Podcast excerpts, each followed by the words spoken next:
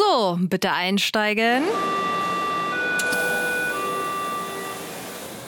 Es geht auf große Ringbahntour. Hier kommen sie die Geheimnisse der berühmtesten S-Bahn-Linie unserer Stadt.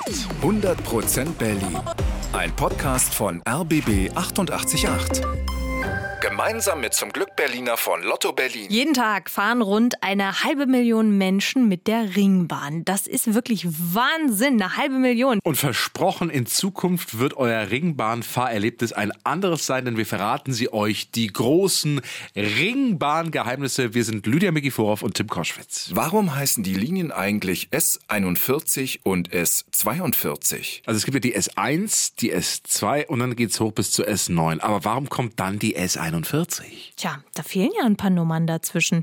Das Rätsels Lösung hat uns S-Bahn-Experte Sven Heinemann verraten. Ursprünglich als der erste Teil der Ringbahn nach 1990 wieder ans Netz ging, war das die S4 und äh, dabei ist man geblieben, aber als der Ring dann komplett war, hat man gesagt, 41 ist dann im Uhrzeigersinn und S42 ist dann gegen den Uhrzeigersinn. Also, die Ringbahn war bis 2002 die S4, damals gab es aber noch eine Lücke im Ring. Als der dann wieder komplett war, fuhr eben eine Linie links rum und die andere rechts rum. Und damit wir Fahrgäste die Linien unterscheiden können, hat die Bahn bei der S4 einfach eine 1 oder eine 2 dahinter gemacht. Es ergibt dann 41 und 42. Wo fängt die Ringbahn eigentlich an? Insgesamt ist die Ringbahn ja 36,9 Kilometer lang. Und ja, es gibt den, den Anfang der Strecke, den Punkt, von dem die Kilometer ausgezählt werden, den Nullpunkt. Hm, und zwar liegt der äh, zwischen den Bahnhöfen Beuselstraße und Westhafen.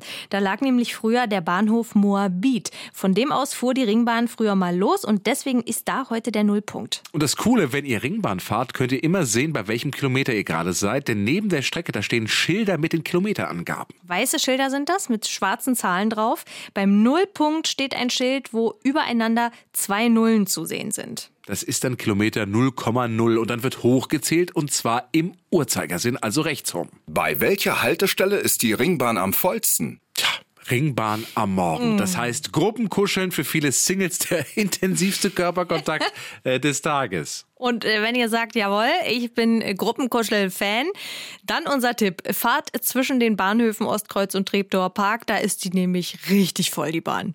Und da muss man ehrlicherweise auch gar nicht mal selber stehen, sondern man wird so gehalten, irgendwie so, in, Ja. in diesem Tross von allen möglichen Menschen. So, und wenn ihr auf Sitzplatzjagd seid, hier der nächste Tipp, die meisten Fahrgäste steigen aus am Ostkreuz, da steigen dann allerdings auch die meisten ein. Also kurz vor Ostkreuz müsst ihr euch gut platzieren, wenn es mit dem Sitzplatz klappen soll. Was hat die Ringbahn mit einem Hundekopf zu tun? Hundekopf. Ja, so wird die Strecke der Ringbahn auch manchmal genannt, weil die eben so aussieht wie der Kopf eines Hundes. Das stimmt wirklich. Ihr könnt euch ja mal im Internet eine Karte von der Ringbahn anschauen. Sieht aus wie ein, ein Hundekopf mit der Haltestelle Westend als Schnauze und Schöneberg als Maul. Warum gibt es eigentlich kein Nordkreuz auf der Ringbahn? Tja, Ostkreuz, Südkreuz, Westkreuz, das sind ja alles berühmte Stationen.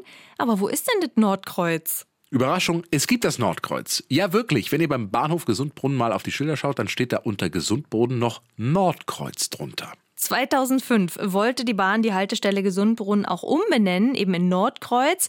Es gab aber einen riesigen Aufschrei und deswegen heißt die Station heute weiter Gesundbrunnen. Gibt es wirklich noch eine zweite Ringbahn? Ja, verrückt aber wahr, es gibt noch einen Ring in Berlin und zwar den Berliner Außenring. Der wurde vor allem in den 50er Jahren gebaut. Damals war Berlin ja geteilt.